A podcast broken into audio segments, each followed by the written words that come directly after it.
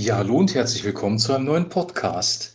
Heute ist der Titel des Podcastes eine unangenehme Begegnung und die hatten die Jünger wirklich. Sie waren gerade ähm, ja von dem Sturm noch mitgenommen. Jesus war mit ihnen auf dem Wasser. Ein großer Sturm kam über sie. Da haben wir gestern von gehört und jetzt begegnen sie äh, jemandem oder zwei besser, zwei Personen besser gesagt und die sind sehr unangenehm.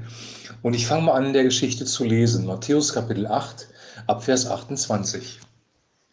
Und er kam an das andere Ufer in die Gegend der Gadarener. Da lief ihm, liefen ihm entgegen zwei Besessene, die kamen aus den Grabhöhlen und waren sehr gefährlich, so dass niemand diese Straße gehen konnte, und sie schrien, was willst du von uns, du Sohn Gottes? Bist du hergekommen, uns zu quälen, ehe es die Zeit ist?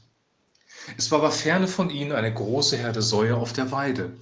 Da baten ihn die bösen Geister und sprachen, Willst du uns austreiben, so lass uns in die Herde Säue fahren.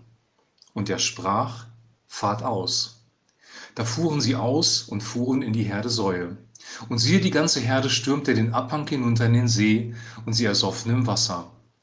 Und die Hirten flohen und gingen hin in die Stadt und berichteten das alles und wie es den Besessenen ergangen war. Und siehe, da ging die ganze Stadt hinaus Jesus entgegen, und als sie ihn sahen, baten sie ihn, dass er ihr Gebiet verlasse. Die Sprache der Luther-Übersetzung ist hier sehr drastisch. Luther hat sehr drastische Worte gebraucht, aber es war auch eine sehr drastische Begegnung. Wie gesagt, die Jünger hatten gerade den Sturm hinter sich und plötzlich begegnen ihnen zwei besessene Menschen, die sich in den Grabhöhlen aufgehalten hatten. Also Grabhöhlen waren Höhlen, in denen Familien ihre Angehörigen äh, beerdigt haben, so eine Art kleines Mausoleum und da haben die gelebt. Und sie kamen Jesus entgegen und die Dämonen, die in den Menschen waren, ähm, sprechen ihn direkt an. Das ist erstmal für unsere westliche Welt, für unser westliches Denken komplett ungewöhnlich. Ähm, Dämonen, den Teufel halten wir für eine Märchengeschichte in der Regel. Und äh, hier wird eine Realität beschrieben, die wir komplett aus unserem Leben verbannt haben. Wenn heute jemand unterwegs wäre, der aggressiv wäre, durch den verschiedene Persönlichkeiten sprechen würden, äh, dann würde er sehr schnell in der Psychiatrie landen. Aber hier war es so, diese Leute waren unterwegs und sie waren in den Grabhöhlen. Was sind Dämonen? Was ist der Teufel eigentlich? Dämonen sind keine kleinen, dicken Wesen mit Hörnern und der Teufel ist niemand, der einen Pferdefuß hat, nach Schwefel stinkt, zwei Hörner und einen langen Schwanz hat, sondern der Teufel ist ein intelligentes, boshaftes Wesen. Dämonen sind intelligente, boshafte Wesen, engelähnliche Wesen, die versuchen, in das Leben der Menschen hineinzuwirken und Menschen zu zerstören. Der Teufel ist der Mörder von Anfang an, sagt Jesus, und er versucht Menschen zu zerstören. Und diese Dämonen haben versucht, diese beiden Besessenen, also Menschen, in denen sich die Dämonen aufgehalten haben, zu zerstören.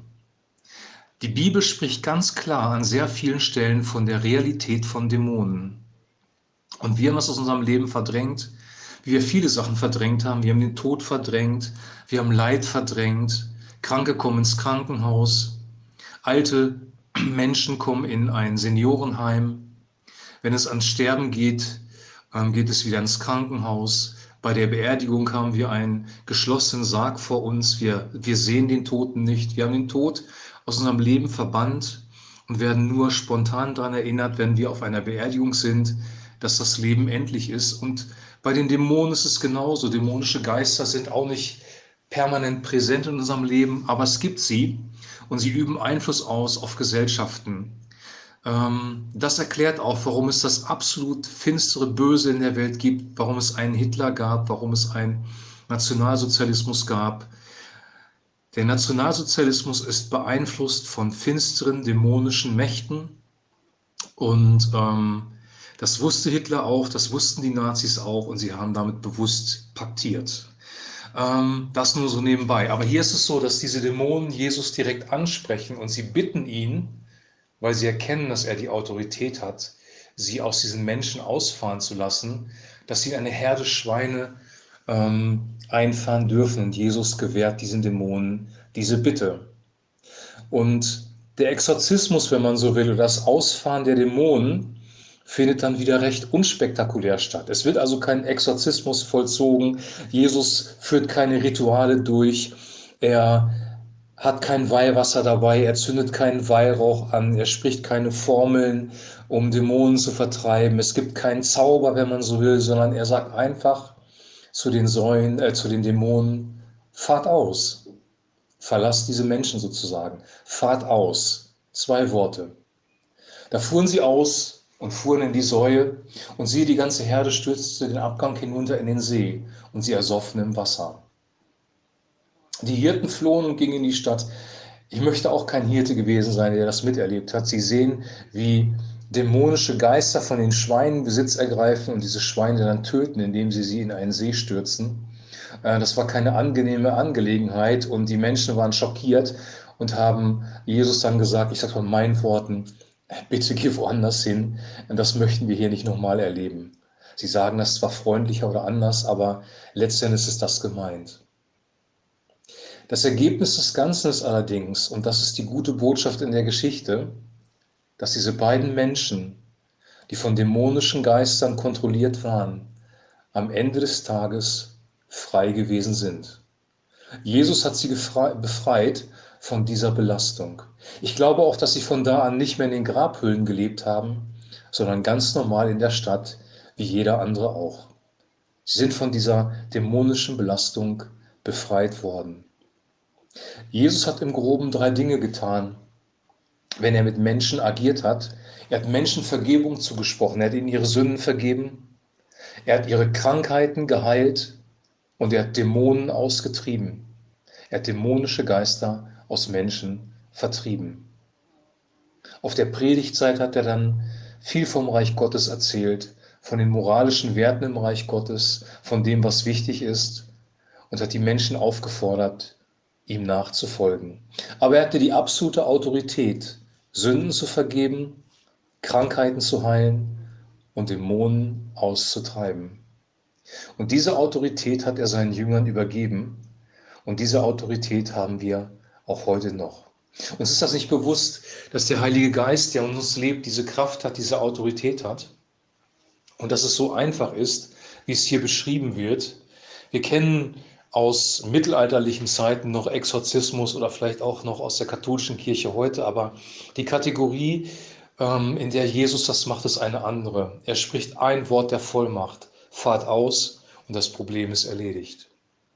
Ich wünsche mir für mich persönlich diese Autorität, dass wir mit Menschen, die Nöte haben, die Sorgen haben, die belastet sind, die krank sind, die vielleicht sogar dämonisch belastet sind, in so einer einfachen Art und Weise umgehen können und diesen Menschen heilen können. Diese Autorität kommt aber nur von Gott. Es gibt keine Zauberformeln, es gibt keine Rituale, die das bewirken können, es gibt kein religiöses Werk, das wir tun müssen, wir brauchen keine Tiere zu opfern, sondern es geht einfach darum, dass der Heilige Geist in seiner vollen Autorität durch unser Leben wirkt. Diese Geschichte ist gruselig und ich finde, Gott hat Humor, dass er diese Geschichte direkt nach der Stillung des Sturms ähm, erzählen lässt im Matthäusevangelium. Ich glaube, dass die Jünger ganz schön herausgefordert waren und an, am Ende des Tages nach diesen beiden Geschichten, nach der Stillung des Sturms und nach dem Austreiben der Dämonen abends lange am Lagerfeuer gesessen haben, vielleicht bei einem schönen Glas Wein und sich die ganze Sache nochmal durch den Kopf gehen lassen haben.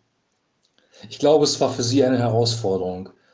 Und sie haben in dem Ganzen Jesus und die Güte Gottes mehr, mehr erkannt, weil diesen Menschen ist am Ende des Tages ja wirklich geholfen, diesen Menschen ist geholfen worden.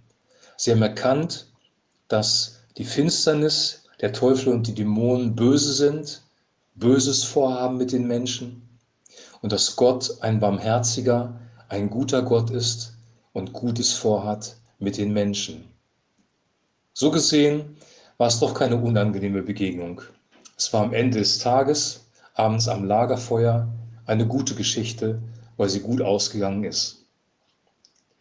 Ich wünsche euch jetzt einen gesegneten Sonntag und wir hören uns am Montag wieder. Ich werde die, den Podcast für Montag schon am Sonntag rausschicken und äh, wünsche euch wirklich eine gute Zeit und auch eine gute Predigt morgen, ob ihr jetzt im Internet hört oder in einen Open-Air-Gottesdienst geht. Das bleibt euch überlassen. Seid gesegnet. Shalom.